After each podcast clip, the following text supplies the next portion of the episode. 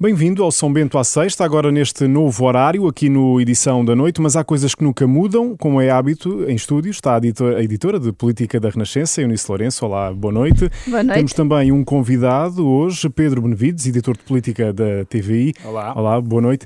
E não, não se preocupe, estamos vestidos aqui, ninguém está em tronco nu. Foi assim que vimos Marcelo Rebelo de Sousa no início da semana, quando arrancou a segunda fase de vacinação contra a gripe. Tudo para dar o exemplo. E aqui fica o meu exemplo. Espero que aqueles poucos que não tivessem já a intenção de o fazer venham o mais rápido que possam. Tenho aqui uma pergunta guardada desde segunda-feira. Era preciso tudo isto? Pedro, comece por ti. Bom, eu, eu, eu, eu, próprio tenho aqui uma pergunta que é que exemplo exatamente é que o Presidente da República queria dar? Era, quando vierem tomar uma vacina, dispam-se desnecessariamente ou venham todos vacinar-se? Eu espero que seja a segunda eu uh, gosto de ser otimista nestas coisas, apesar de, de, de, já fazer política há uns anos e é inevitável que sejamos cínicos a olhar para as coisas, mas mesmo assim eu gosto de pensar que o Presidente da República planeou fazer aquele número daquela forma porque sabia que uh, as pessoas iriam falar daquele momento, nem que fosse porque ele estava de tronco nu, com aquele ar impávido de quem, está, quem acabou de pedir um café. Uh, e, e, de facto, desse ponto de vista, resultou. Aquela imagem não nos saiu da cabeça, não te saiu da cabeça, tanto é que Exatamente. desde segunda-feira que tinhas essa pergunta para fazer. e portanto, eu acho que, do ponto de vista da comunicação, terá sido eficaz. Agora eu acho, quando olhamos para este, e já vão alguns anos deste mandato do Presidente, ficamos sempre na dúvida porque é que Marcelo Rebelo de Sousa vai, eh, enfim, até aos limites do que é razoável no, no espetáculo da política. Ele é bom nessa, nessa matéria, usa a seu favor. E eu diria que, em alguns momentos, até a favor do país, porque consegue com isso uh, centralizar a mensagem e ser ouvido pelas pessoas. Uh, este momento, uh, eu não tenho assim uma explicação completamente. não estou convencido exatamente qual, quais são todas as virtudes desta, desta eu imagem. Acho que Presidente gosta mesmo de se despir. Desculpem, mas é só o que se me ocorre. Mas ele parecia muito confortável. esperar de Marcelo Rebelo de Sousa.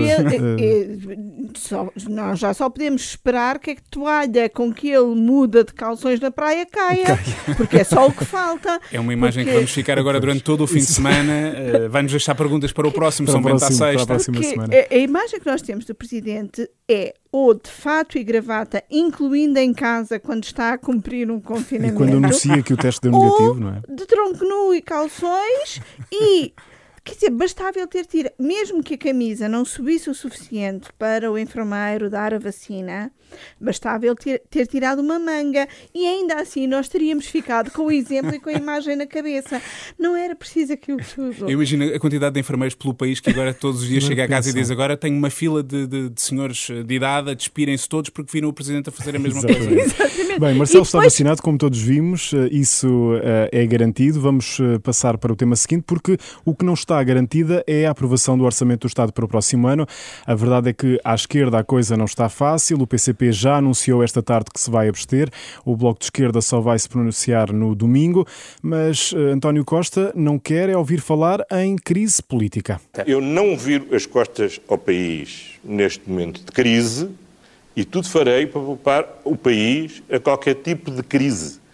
Aquilo que nós estamos concentrados é responder à crise da pandemia que é uma crise muito difícil de gerir, com um adversário que é invisível, inesperado, do qual sabemos muito pouco e onde as armas que temos para combater são muito limitadas. Temos uma crise económica que a pandemia trouxe, que criou uma crise social muito grande. Portanto, eu acho que falar em cenários de crise é a última coisa que nós podemos fazer. Declarações em entrevista à TVI, aqui conduzidas pelo Pedro, eh, uma entrevista conduzida pelo Pedro Benevides e pelo Anselmo Crespo, faz Os lembrar bem aquela vestidos, frase. Já agora, espero eu, que concordem comigo.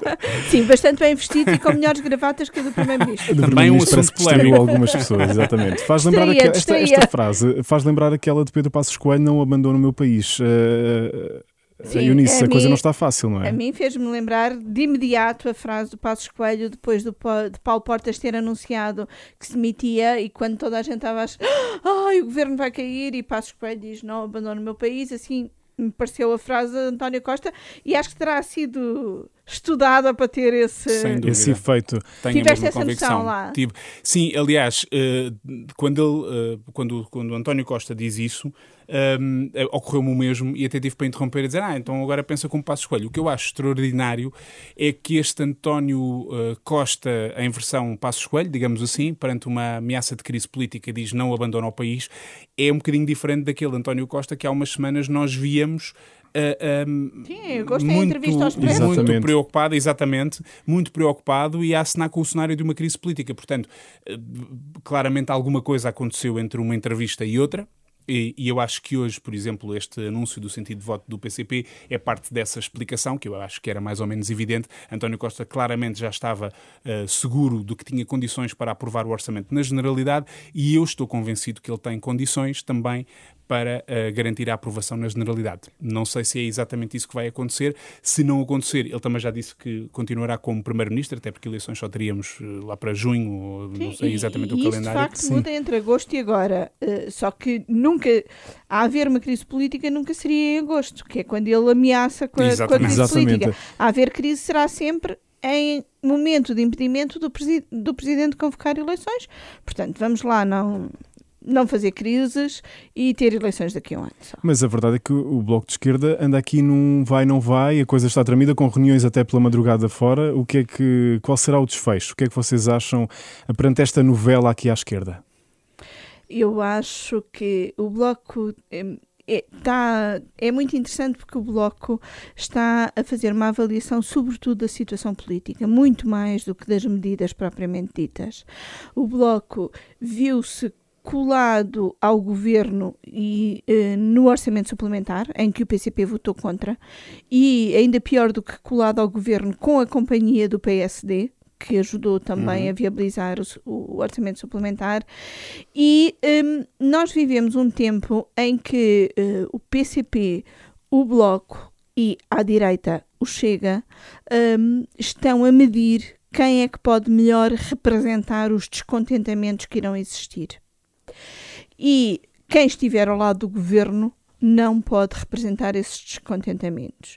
É toda essa avaliação política que o Bloco eh, está a fazer e que irá determinar a decisão que for anunciada na- no domingo Está aqui a ao fim jogar da pelo tarde. seguro, é isso? pela-. Eu, eu concordo com, com- com a análise que, que, que a Eunice fez. A única questão que eu acho que eu acrescentaria é que eu eh, tenho a sensação que o Bloco não controla todos os dados do jogo. Ou seja, eh, eu dá-me ideia, enfim, isto é o que corre um bocadinho nos bastidores destas negociações, de que o Bloco entrou eh, de peito feito precisamente por causa da votação do PCP no orçamento suplementar, portanto contra, dando um bocadinho a ideia de que neste momento o grande parceiro das negociações seria o Bloco de Esquerda e aliás eu acho que nós jornalistas também eh, focámos muitas atenções nessa dinâmica entre os dois. E até por uma questão de contabilidade, porque uma abstenção do Bloco é suficiente, suficiente a para abstenção passar, do PCP não é. precisamente. Portanto, Ao mesmo tempo, eu acho que o resolvido. PCP surpreendeu eh, ao ter esta posição, ou seja, já se adivinhava nos últimos dias, mas até lá nós percebemos que,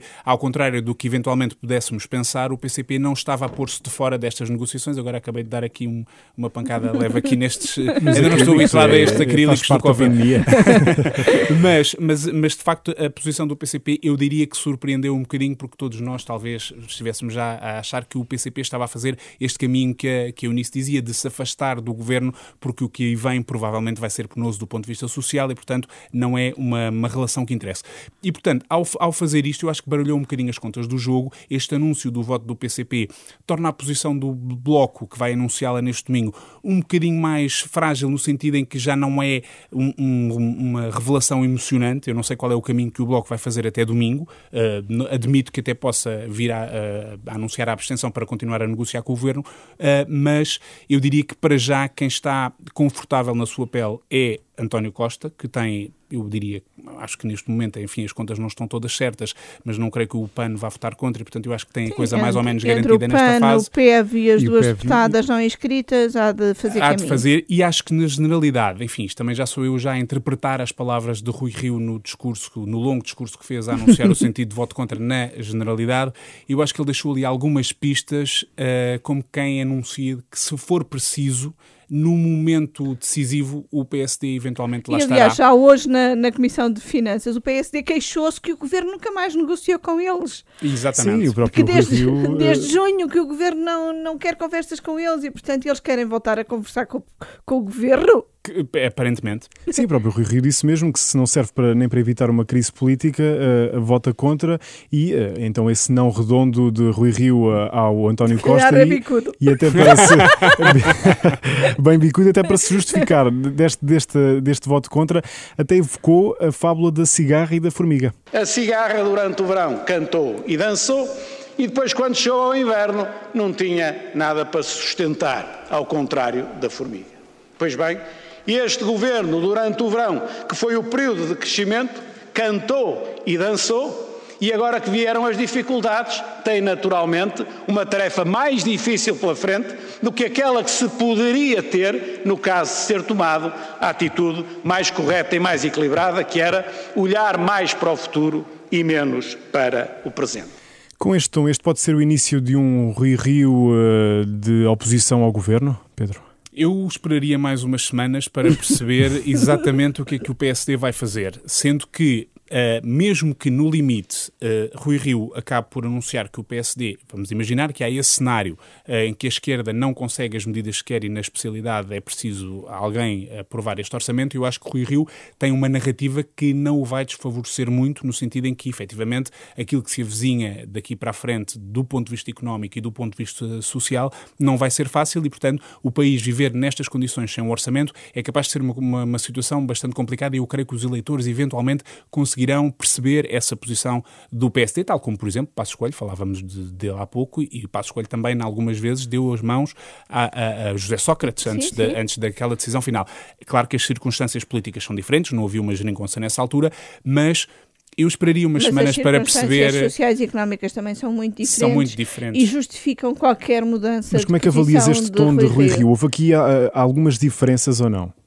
Porque ainda há bocadinho falavas do orçamento de, de do orçamento suplementar, suplementar. Sim, passar, não é? embora no orçamento suplementar a questão parecia ser quase quem é que não quer ficar de fora. Agora é quem é que eh, não quer ficar dentro, mas também não pode ficar de fora. E esta situação não deixa eh, caminhos muito fáceis para, para a oposição e para, e para Rui Rio. Até porque Rui Rio, por muito eh, teimoso e obstinado que muitas vezes seja, sabe que a grande parte do seu eleitorado também não quer viver sem, sem orçamento. Exatamente.